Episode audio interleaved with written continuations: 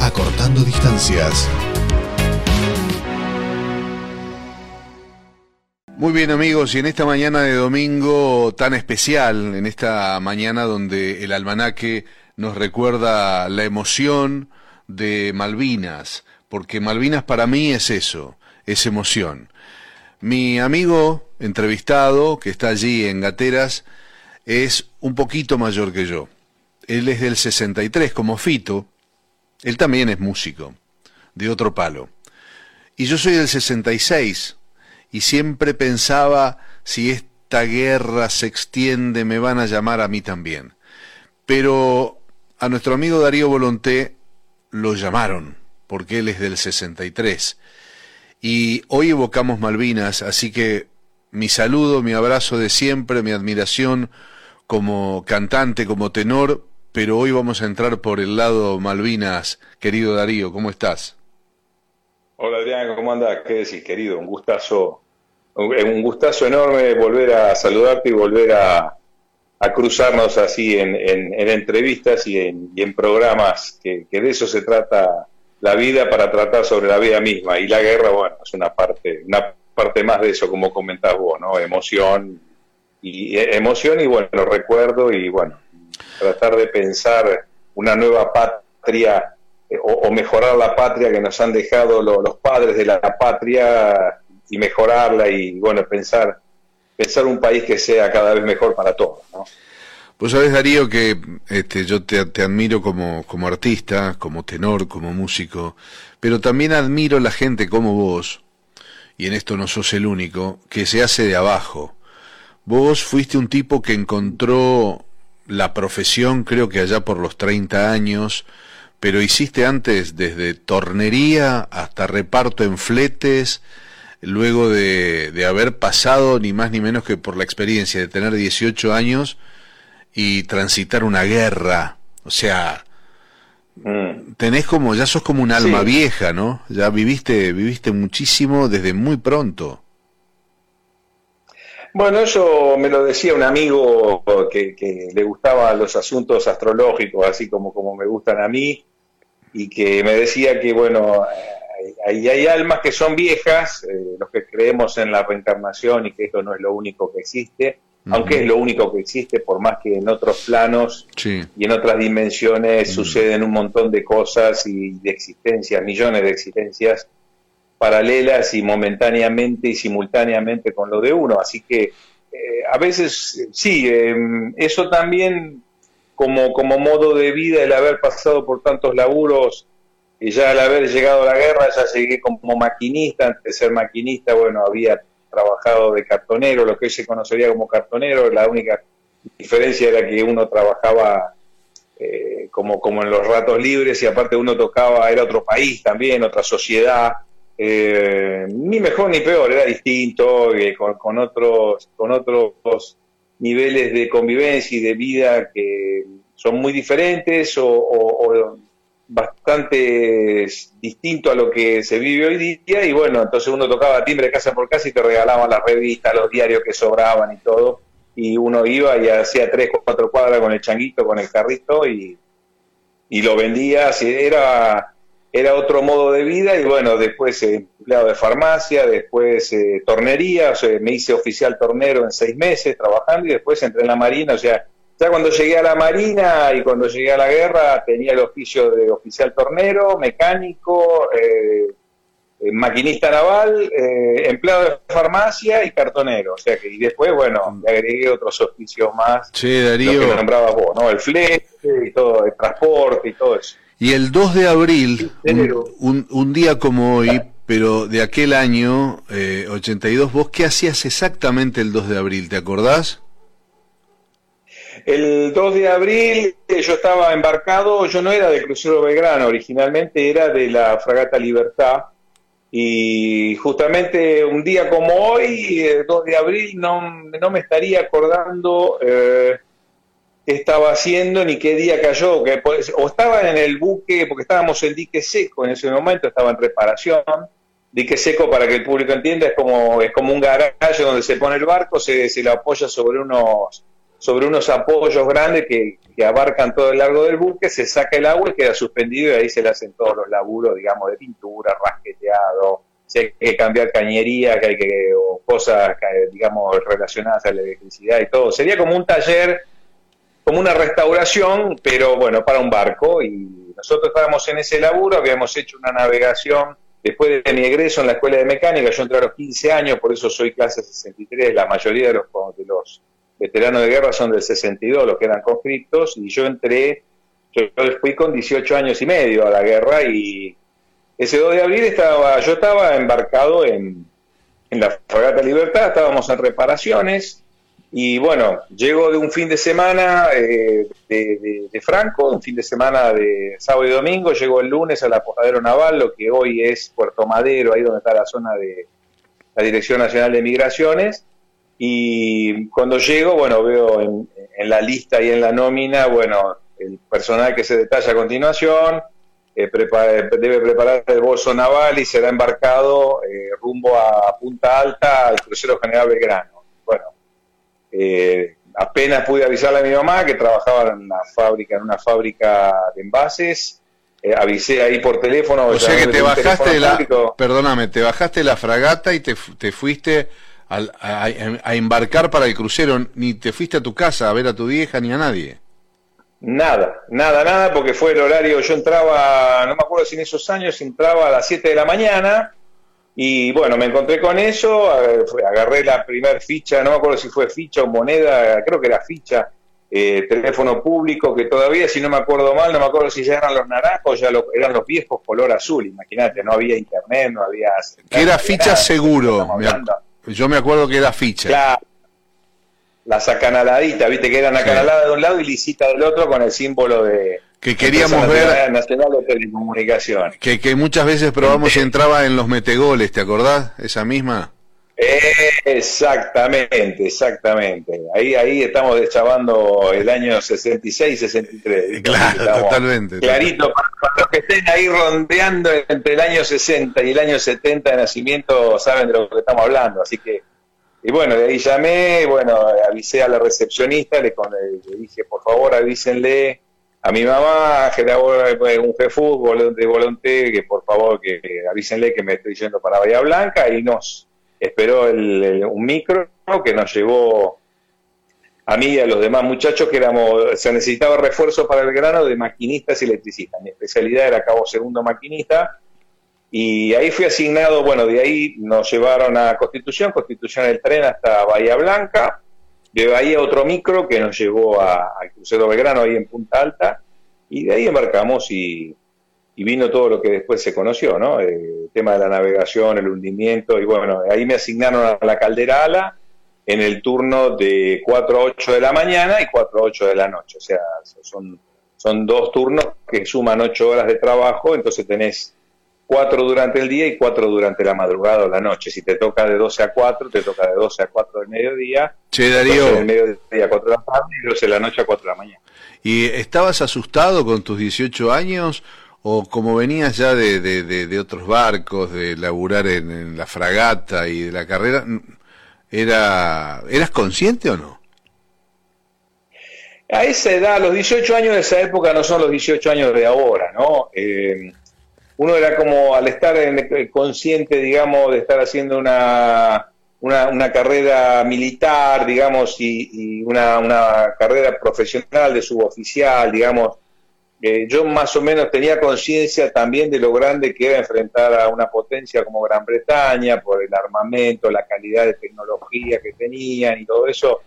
El nivel de enfrentamiento, uno tenía la, la noción de que, bueno, se estaba metiendo en un, en un, en un asunto bastante pesado. Al mismo tiempo uno era consciente también de las Fuerzas Armadas de esa época, que no eran las Fuerzas Armadas de ahora, eh, estaban equipadas, no al nivel obviamente de, los, de, lo que era el Imperio Británico, de lo que es el Imperio Británico, pero eh, sabíamos de nuestra fortaleza, de nuestras debilidades, pero siempre hubo una sensación como que, bueno, de de ir a, defender lo nuestro, había un sentimiento también de patriotismo muy fuerte y el tema del temor, eh, ¿cómo decir? Tenés que estar tan atento en el trabajo de la caldera, ¿viste? A nivel de, bueno, poner inyectores, sacar inyectores, tenés que estar muy atento a tu trabajo porque, ¿viste? Una cosa mal ajustada, mal hecha, ¿viste? Puede provocar un incendio, puede provocar una explosión, puede provocar, ¿viste? Perjuicios para, para tus compañeros y para, para uno mismo. Entonces,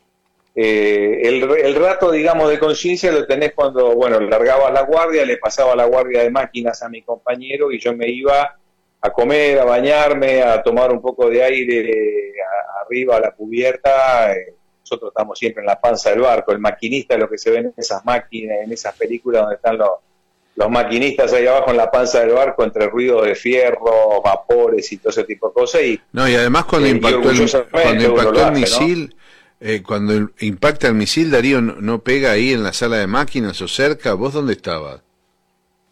Yo estaba en Caldera, yo recién tomaba la guardia, pero Calderas, digamos para que el público más o menos se haga una idea muy básica, Calderas es donde se genera el vapor, de ahí se lo recalienta a través de, una, de, unos, de unos quemadores y unos recalentadores que se llaman de vapor, o sea, nosotros generamos el vapor, se recalienta para sacarle la humedad y de ahí va a las turbinas. Las turbinas donde están las máquinas y donde están los motores diésel que son los que generan la electricidad, los famosos generadores que están tan de moda ahora con los cortes de luz eh, bueno, estos generadores son los que generan eh, la, electricidad para el buque. Entonces ahí fue donde pegó, que ahí prácticamente no, se, no sobrevivió nadie, ¿no? Los que estaban en máquina por el tema del impacto, la explosión y aparte por la entrada de agua y todas las cañerías de petróleo, digamos, lo que se llama el fuel oil naval, que es el combustible de las calderas, eh, y los tanques de combustible de gasoil también para los generadores diésel. O sea, ahí provocó realmente un desastre que, bueno,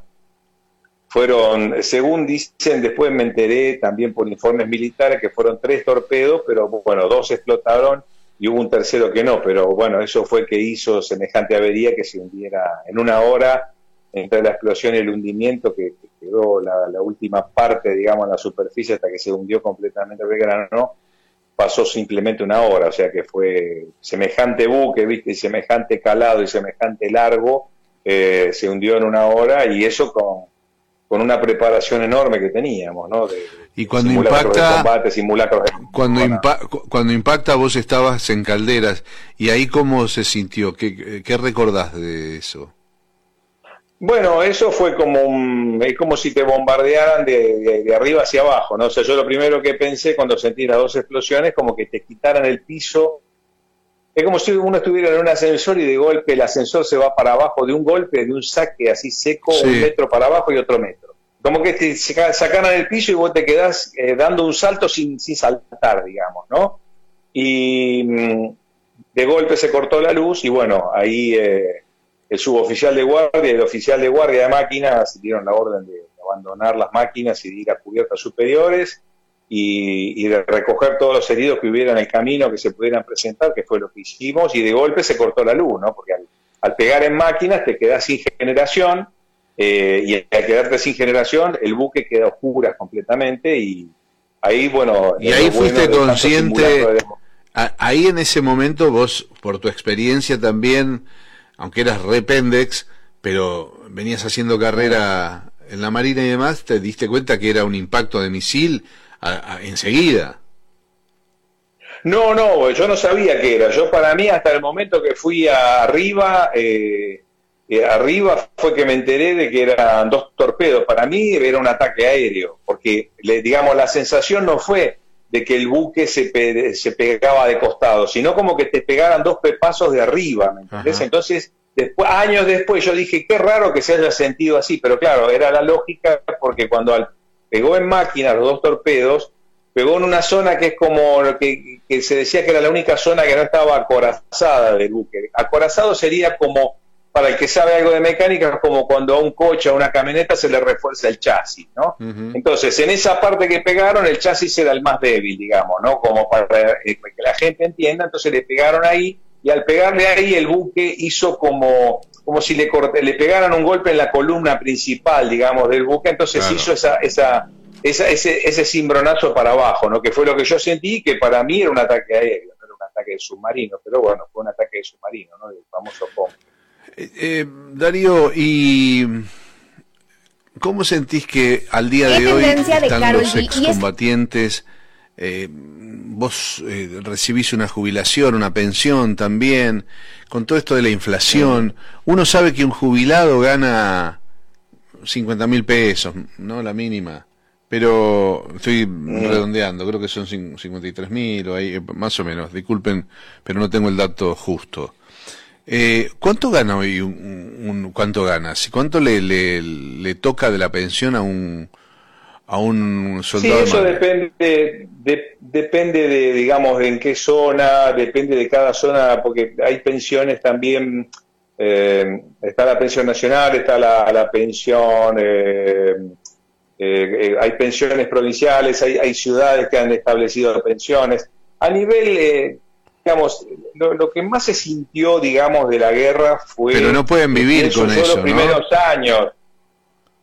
No, no, yo pienso que depende mayormente, yo no sé la vida de otros veteranos, pero la mayoría, hay veteranos, por ejemplo, que, eh, digamos, de lo que uno sabe, digamos, y que conoce por la profesión o porque los has conocido, porque has ido a cantar a su pueblo, a sus ciudades, que muchos, por ejemplo, qué sé yo, eh, se han jubilado, por ejemplo, de un banco o se han jubilado porque ahora están todos en edad que se están jubilando o están en edad jubilatoria o trabajaron muchas veces. Mm. Hay algunos que trabajaron en empresas privadas, otros se metieron eh, en empresas, por ejemplo, del Estado, otros fueron a bancos provinciales en su provincia. Entonces, es como que es un mundo muy heterogéneo y también, digamos, está la, la cuestión de la parte psicológica, psiquiátrica que provocó, digamos, como provoca en todas partes del mundo el tema de los veteranos como se estudia, digamos, a nivel neurológico, psiquiátrico, que es un estrés muy fuerte en muy poco tiempo, entonces eh, provocó que hoy día sea más la gente que se suicidó que los que murieron en la guerra.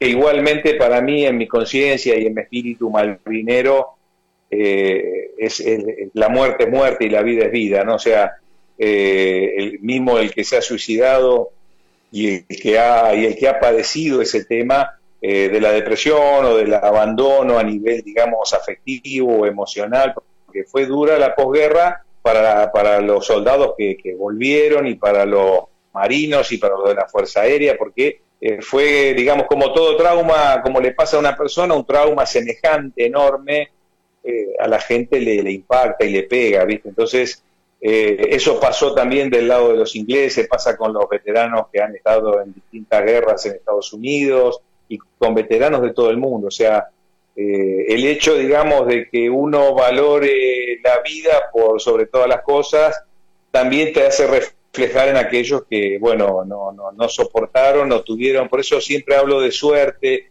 o cuando se habla de resiliencia, siempre lo hablo con, con mucho respeto y con mucha consideración y con mucha distancia, porque a veces dentro de lo espiritual, que yo sigo mucho y me interesa mucho y de las distintas vertientes espirituales que de las cuales he abrevado y las cuales trato de llevar a mi vida cotidiana momento a momento, eh, considero que es una fortuna ya el hecho de estar vivo y de tener eh, la cabeza en orden, ¿no? Y que tuve la suerte de volver de la guerra y bueno, irme de la Marina y decir, bueno, me, sigo haciendo otros trabajos y bueno, como hablábamos al principio de la nota, hice 10.000 laburos tengo más de 10 oficios, más de 10 profesiones y junta esta, la última, la de cantante, es la que hago ya hace 30 años, es el oficio que más me duró en el tiempo, pero eh, tenés esa, ¿cómo decir? Esa sensación de que la vida dio una oportunidad enorme y sobre todo, bueno, con la gente que, como te decía al principio de la pregunta, ¿no? Eh, la gente que abandonó la vida por decisión propia, porque, bueno, se sintieron de alguna u otra forma abandonados o menospreciados y también la parte neurológica y psiquiátrica que en una guerra en muchos casos afecta y mucho. ¿no? Entonces, eh, el estandarte de la vida está por, por arriba de todo. Y después, bueno, eh, ir manejándose día por día, que es lo que hablan todas las doctrinas espirituales y a las cuales trato de, como te decía, abrevar para llevarlo a mi vida cotidiana. Totalmente. Darío, y lo último eh, es hablar del presente y el futuro, porque esta última profesión de estos últimos 30 años te ha llevado por el mundo también en su momento a recorrer el planeta como artista, como, como tenor. Y hoy, ¿cuáles son los desafíos? ¿Qué es lo que se viene en este presente y en el futuro inmediato? ¿Cuáles son los planes artísticos?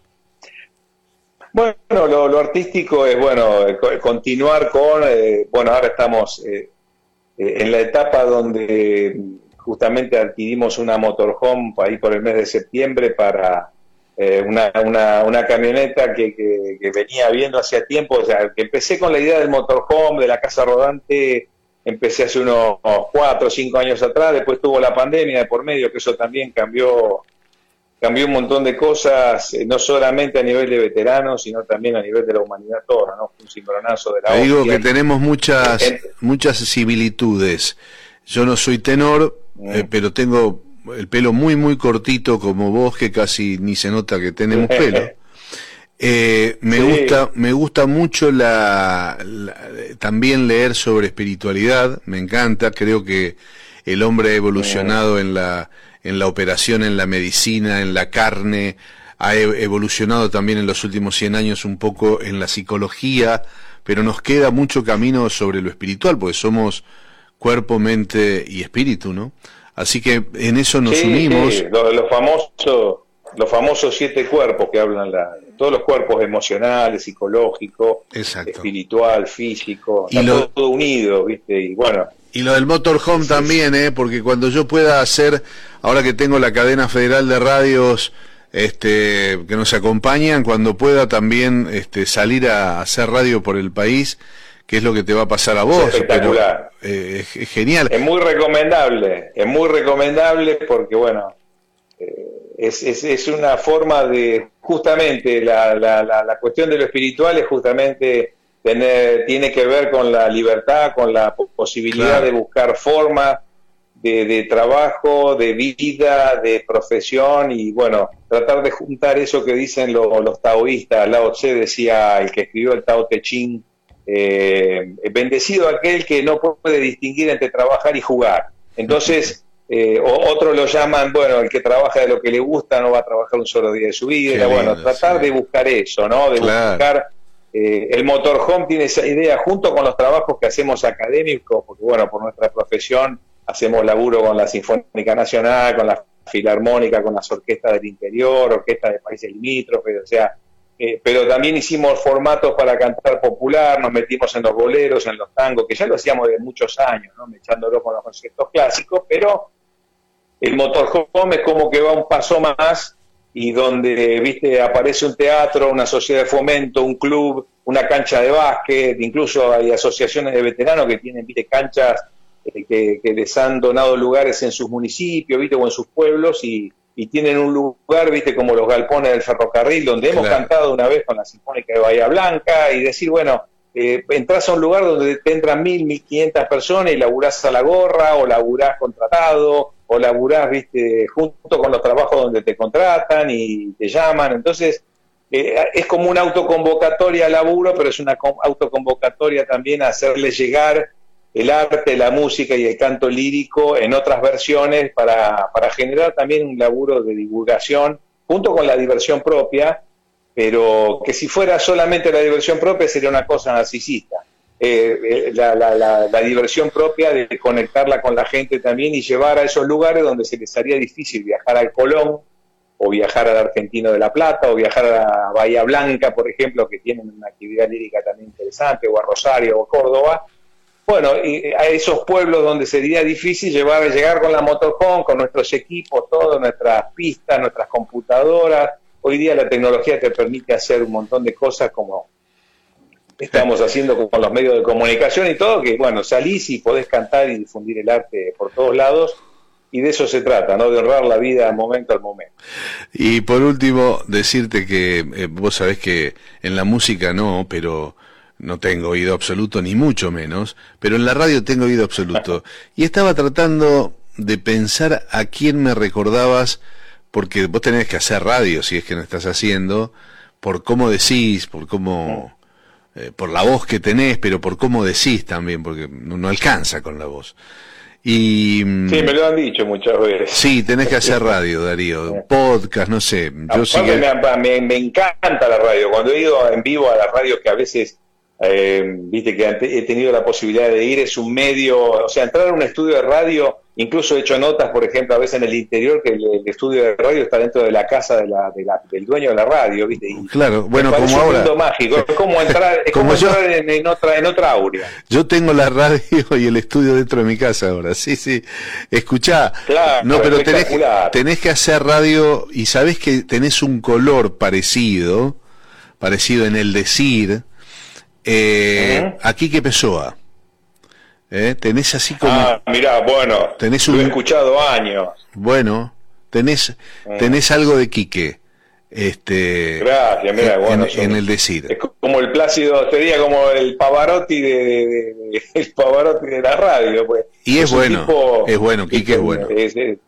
Quique es bueno. aparte lo escuchaba en un programa en los años 80, imagínate, mirá la, la, memoria que tengo, se llamaba La Oreja del la la oreja, de la oreja, un programa, no me acuerdo si estaba en Radio Rivadavia, por ahí estaba, en un programa que tenía de dos o tres horas a la tarde, que era, que era, no, la verdad que, bueno, justamente la, la, la, la cuestión de la radio, viste, ese, ese espíritu, bueno, yo te he escuchado a vos en, programas que has tenido, incluso cuando has estado en televisión o cuando salís en televisión, hay una es como que la televisión se te contagia en la radio y la radio se te contagia en la televisión por la forma de hablar que tenés, porque es una forma muy, muy...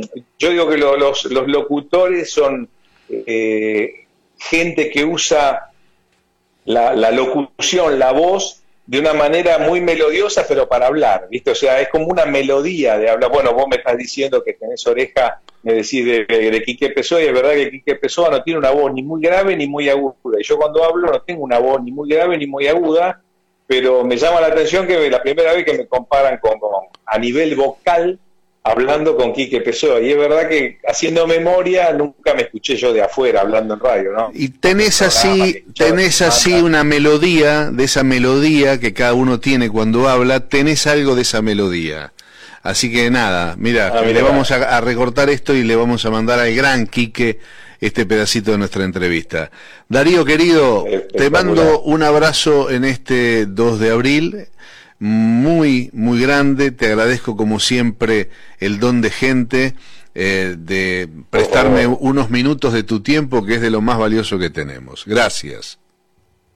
Gracias a vos, gracias por el convite y bueno, en este, en este 2 de abril, en esta mañana, que nos pensemos siempre como una, como una mejor patria y empezar a nombrar a Malvinas como provincia de Malvinas y a la Argentina como la madre patria argentina, como, como la patria acá donde nacimos y donde vinieron todos nuestros antepasados a, a ser patria y bueno, y a, seguir pensándonos en una, en una Argentina que sea cada vez mejor y más feliz para, para todos, digamos, del primero hasta el último y del último al primero. Darío Volonté, genio y figura, gracias. Abrazo enorme, abrazo enorme, mil gracias a vos. En todo el país te acompañamos siempre, cada día en el aire de la radio. Contacto Noriega, la radio es nuestra vida. Contacto Noriega, otra forma de comunicarnos.